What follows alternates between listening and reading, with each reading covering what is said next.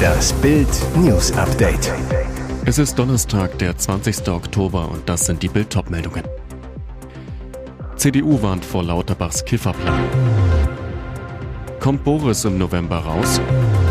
Herzogin Meghan jammert über Gameshow-Job. CDU warnt vor Lauterbachs gefährlichem Kifferplan. Dieser Plan dürfte viele berauschen. Die Ampel will Kauf und Besitz von Cannabis ab 18 Jahren legalisieren.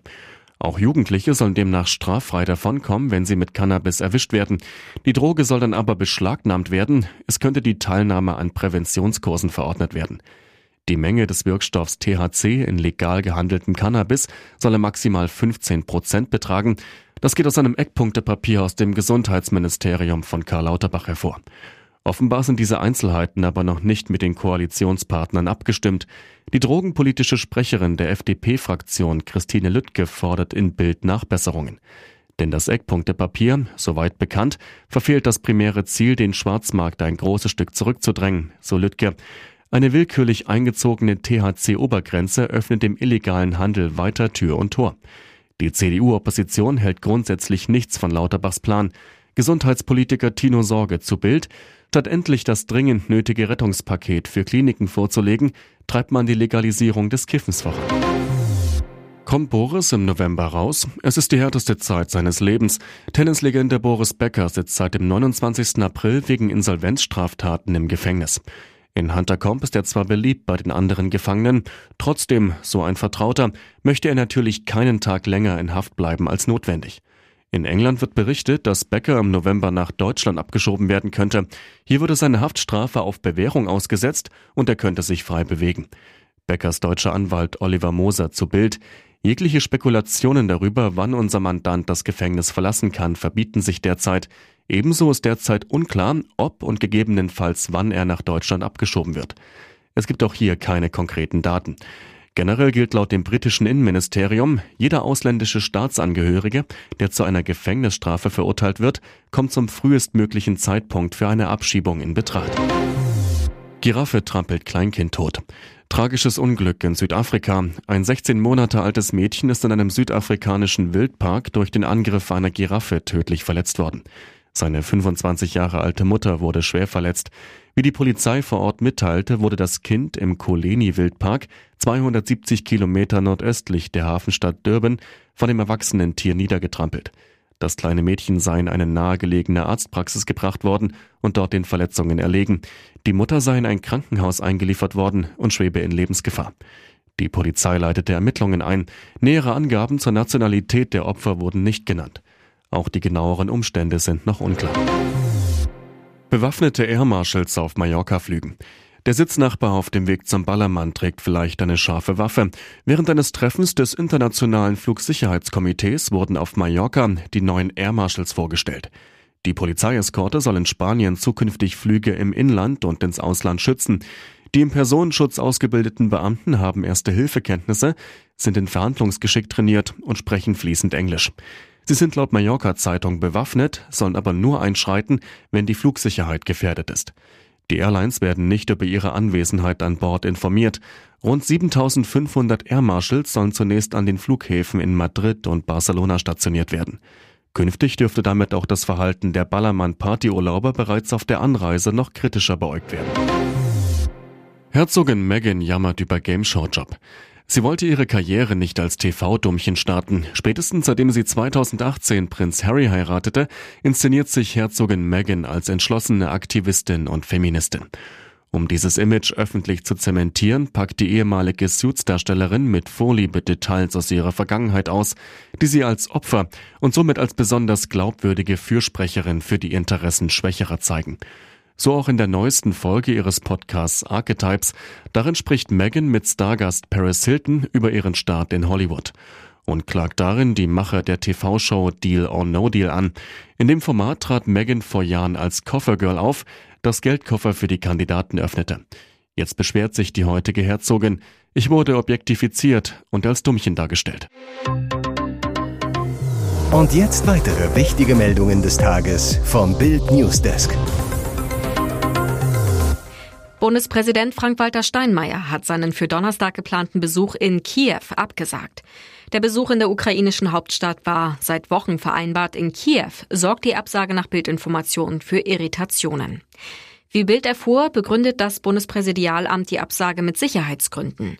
Ein ukrainischer Regierungssprecher sagte zu Bild, während der Bundespräsident seinen Besuch absagt, gibt es viele internationale Diplomaten und Gäste, die gerade jetzt in der Hauptstadt Präsenz zeigen wollen.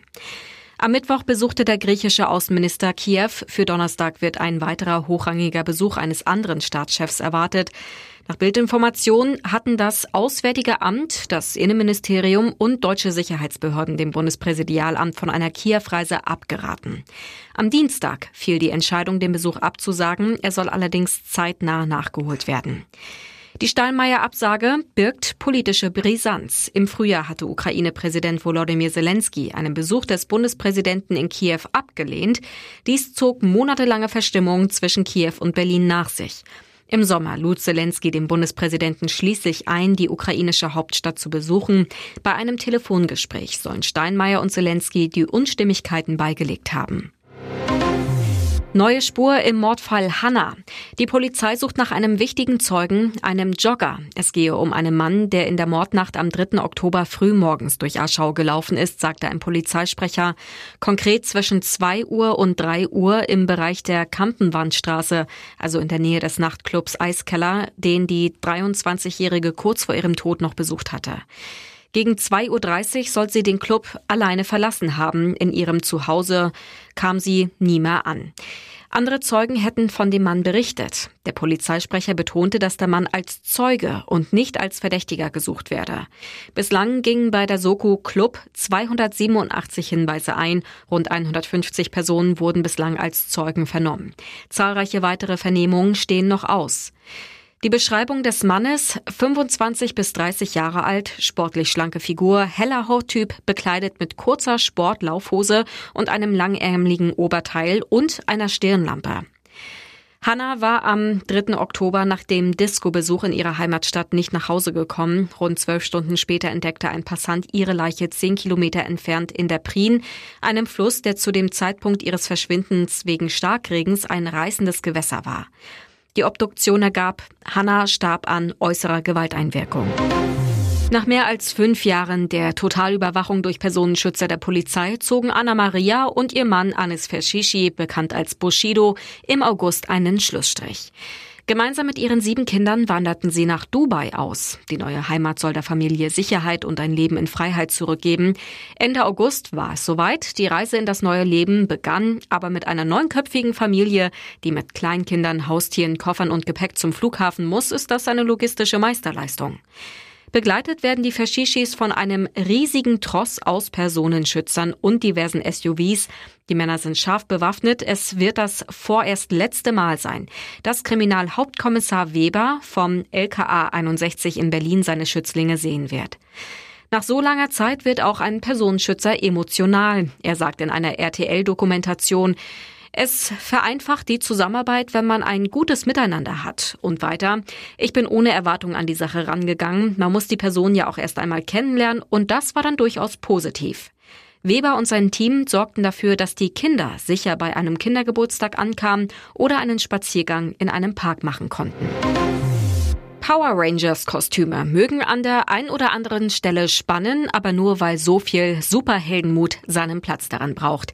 Acht Mitarbeiter eines japanischen Suppenrestaurants in Auckland in Kalifornien werden derzeit im Netz gefeiert. Der Grund? Die Angestellten haben eine Frau vor einem brutalen Schläger gerettet. Darüber berichteten übereinstimmend mehrere US-Medien, die sich auf den längeren Tweet einer Augenzeugin berufen. Demnach war die Nutzerin am Freitag im Noka Ramen essen, wo Kellner die Nudelsuppen in Kostümen der Power Rangers servierten. Den Berichten zufolge stürmte eine verängstigte Frau in den Laden und bat um Hilfe. Ein Mann ist ihr hinterhergerannt und nahm sie in den Würgegriff, schrieb die Userin bei Twitter. Daraufhin seien der weiße und der gelbe Power Ranger auf den Mann zugegangen und hätten ihn aufgefordert, die Frau in Ruhe zu lassen und das Restaurant zu verlassen. Der Angreifer ließ von ihr ab und schlug nach den Männern. Andere Kellner brachten das Opfer in der Küche in Sicherheit. Der Rowdy hatte die Rechnung allerdings ohne den Mumm der Belegschaft gemacht. Die buxierte den Brutalo aus dem Restaurant und das im Power Rangers Kostüm. Weitere spannende Nachrichten, Interviews, Live-Schalten und Hintergründe hört ihr mit Bild TV Audio. Unser Fernsehsignal gibt es als Stream zum Hören über TuneIn und die TuneIn-App auf mehr als 200 Plattformen, Smart Speakern und vernetzten Geräten.